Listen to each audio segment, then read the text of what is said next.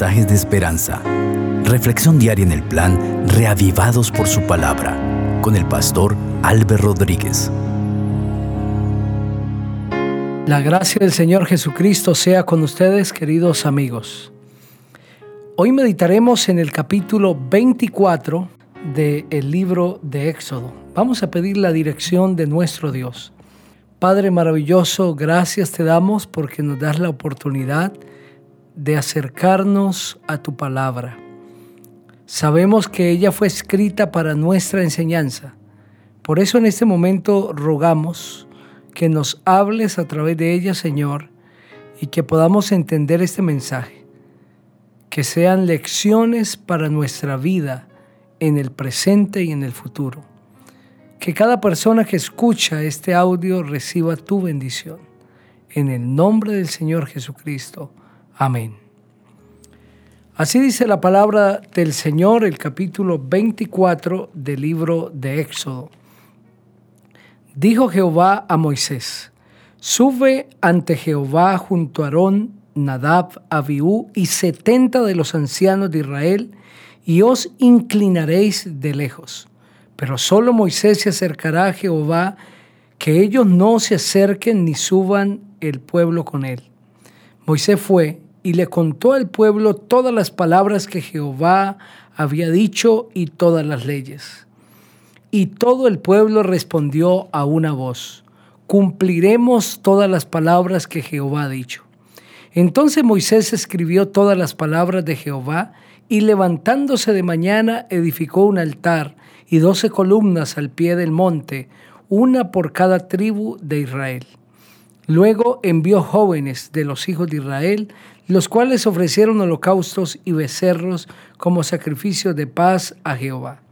Moisés tomó la mitad de la sangre, la puso en tazones y esparció la otra mitad de la sangre sobre el altar. Después tomó el libro del pacto y lo leyó a oídos del pueblo, el cual dijo, obedeceremos y haremos todas las cosas que Jehová ha dicho. Entonces Moisés tomó la sangre, la roció sobre el pueblo y dijo, Esta es la sangre del pacto que Jehová habló con vosotros sobre todas estas cosas. Subieron Moisés y Aarón, Nadab y Abiú junto a los setenta ancianos de Israel y vieron al Dios de Israel. Debajo de sus pies había como un embaldosado de zafiro, semejante al cielo cuando está sereno. Pero no extendió su mano contra los príncipes de los hijos de Israel. Ellos vieron a Dios, comieron y bebieron. Entonces Jehová dijo a Moisés, sube a mí al monte y espera ya.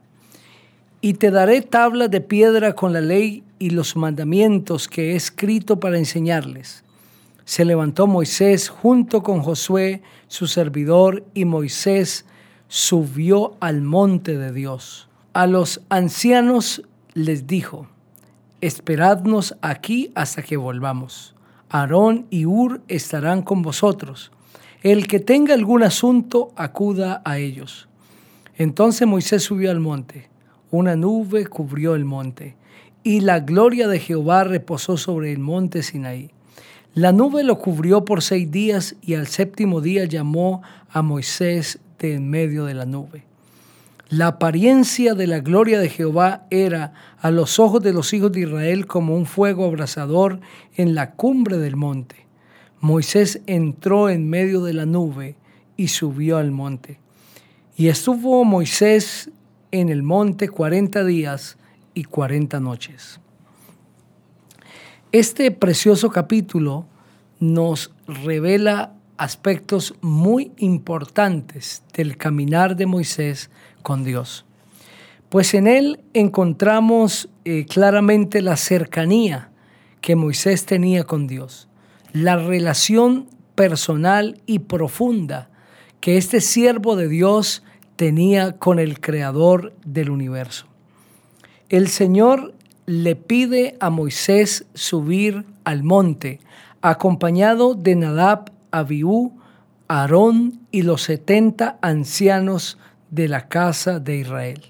Sin embargo, en ese acercamiento que todos estos ancianos, con los dirigentes Moisés, Nadab, Abiú y Aarón, tuvieron, se vio una marcada diferencia entre la cercanía de Dios con Moisés y la cercanía con el resto de los dirigentes. Moisés era el representante de Dios ante el pueblo. Moisés era el escogido para dar liberación al pueblo de Israel y para conducirlo ahora a la tierra prometida. Moisés había caminado con el Señor durante toda su vida y había caminado 40 años en el desierto en la escuela de Dios y esto lo preparó para tener una cercanía con el Señor, una proximidad a Dios a tal punto que pudo subir a la cumbre del monte y allí durante 40 días y 40 noches encontrarse con Dios, hablar con Él, recibir orientación y bajar del monte lleno de su gloria. Esa cercanía preciosa es la que Dios quiere que nosotros tengamos con Él. El Señor quiere intimar con sus hijos, quiere caminar con ellos, quiere levantarse y acostarse con sus hijos, quiere disfrutar de los alimentos y de cada momento al lado de sus hijos. Y tú puedes, querido amigo, tener una relación semejante con Dios en la medida que te dispongas a pasar tiempo con Él en la medida que permitas que el Espíritu Santo descienda sobre tu vida y te llene y que sea el Espíritu Santo el que gobierne tus pensamientos. Mientras Moisés estuvo allí en el monte, Dios le entregó muchas indicaciones, leyes, normas, recomendaciones, la expresión de su santa voluntad para el pueblo. Y ahora Moisés desciende y le cuenta al pueblo todas las palabras de Jehová y todo el pueblo responde en dos ocasiones. Cumpliremos todas las palabras que Jehová ha dicho. Esta misma respuesta surgió del pueblo cuando Moisés leyó el libro del pacto es el libro en el que él mismo había escrito todas las indicaciones de Dios. El pueblo dijo, obedeceremos y haremos todas las cosas que Jehová ha dicho. La disposición del pueblo de Israel a obedecer los mandamientos de Dios y todas las indicaciones que Jehová había dado, pues nos presenta claramente el deseo que había en el pueblo su actitud es la correcta. Un pueblo que está dispuesto a obedecer los mandamientos de Dios. Sin embargo, en la práctica ese pueblo se quedó corto. Muy a menudo se veían truncados los planes de Dios con su pueblo por su desobediencia, por su abierta rebelión, por su desafiante actitud con Dios. Es por eso que el Señor constantemente envía mensajeros ante Israel para que ellos reconozcan que la manera como están procediendo delante del Señor no es la correcta y que necesitan un caminar más profundo con Él, que necesitan humillar su corazón delante del Señor para que Él pueda bendecirles. Pero este comienzo del pueblo es glorioso. Ellos están listos para obedecer, para cumplir todas las cosas que el Señor les ha dicho. Es por eso que Moisés toma sangre y la primera mitad de la sangre fue rociada sobre el altar. La primera mitad de esa sangre, fruto de los becerros sacrificados, fue rociada sobre el altar. Y luego que lee el libro del pacto y que el pueblo dice, obedeceremos y haremos todas las cosas que Jehová ha dicho, Moisés toma la sangre del pacto, es decir, el resto de la sangre de los animales, y la asperja sobre el pueblo de Israel. La sangre del pacto del Señor es rociada sobre el pueblo. Y de esta manera se sella un pacto de Dios con su pueblo, y es que el Señor le va a bendecir y el pueblo va a obedecer los requerimientos divinos. Esa sangre que fue rociada sobre el pueblo de Israel representa la sangre de Cristo Jesús. No solamente en su momento representaba a Jesús, sino que en este mismo momento, ahora, cuando Cristo ya muerto en la cruz, todavía sigue representando a ese Cristo maravilloso que murió por nosotros en la cruz del Calvario y a través del cual hemos sido salvos.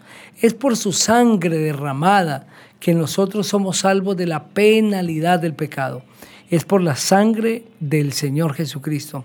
Es por eso que el apóstol Pedro escribe a la iglesia de una manera interesante, describiendo la manera como el Señor nos ha salvado, que no es con oro ni plata, sino con su sangre preciosa, de la siguiente forma.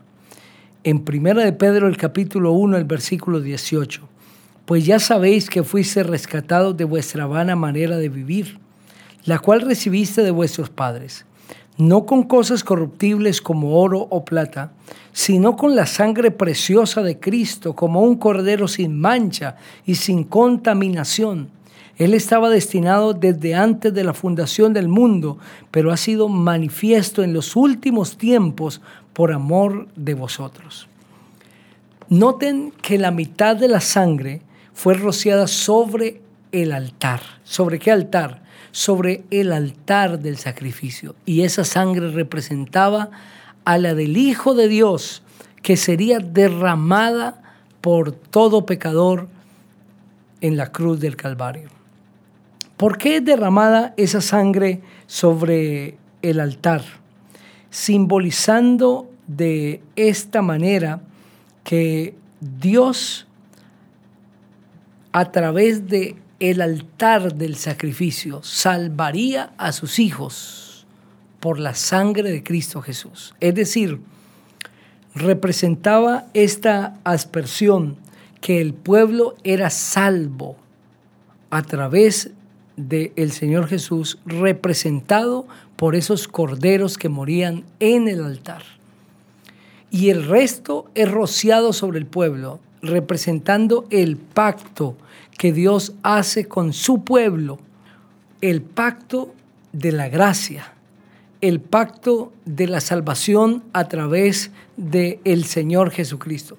Por eso es que el apóstol Pablo, escribiendo a los hermanos en Corinto, le llama a la copa de la cena del Señor la copa del nuevo pacto. Y dice que Jesús dijo, esta es la copa del nuevo pacto en mi sangre. Haced esto todas las veces que la bebáis en memoria de mí. Al participar de la cena del Señor, nosotros hacemos nuevo pacto con Dios a través de un símbolo que es el jugo de uvas. Y participamos de esta manera del pacto renovado. ¿Y en qué consiste ese pacto? En que Dios me salva en la medida que yo entregue mi corazón a Él. Esto es lo que el Señor quería representar al asperjar la sangre sobre el pueblo. La sangre sobre el altar del sacrificio representa la salvación de Cristo o la salvación de Dios a través de Jesucristo. Y la sangre asperjada sobre el pueblo representa que Dios está haciendo un pacto con este pueblo, está haciendo un compromiso con él de salvarle en la medida que el pueblo sea obediente y fiel a él quiero invitarte para que hoy seas salvo por Jesús. Deja que Cristo te salve. Haz un pacto con Él. Te invito para que juntos oremos. Padre precioso, hemos leído tu palabra. Pido sobre cada persona que ha escuchado tu santa bendición y que hoy podamos ser salvos en Cristo y hacer parte de este nuevo pacto. En Cristo Jesús. Amén. Dios te bendiga.